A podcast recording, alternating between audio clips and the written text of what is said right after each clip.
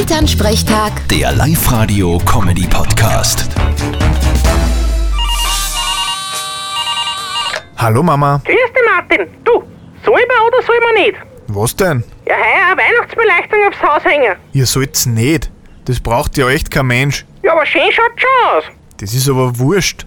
Unser Haus ist irgendwo in der Einschicht. Das sieht ja sowieso keiner. Außerdem heißt's Energiesparen. Na, hast eh recht. Weißt du, nur viel einfacher wird's ja, wenn's jetzt dann endlich einmal köder wird. Wieso?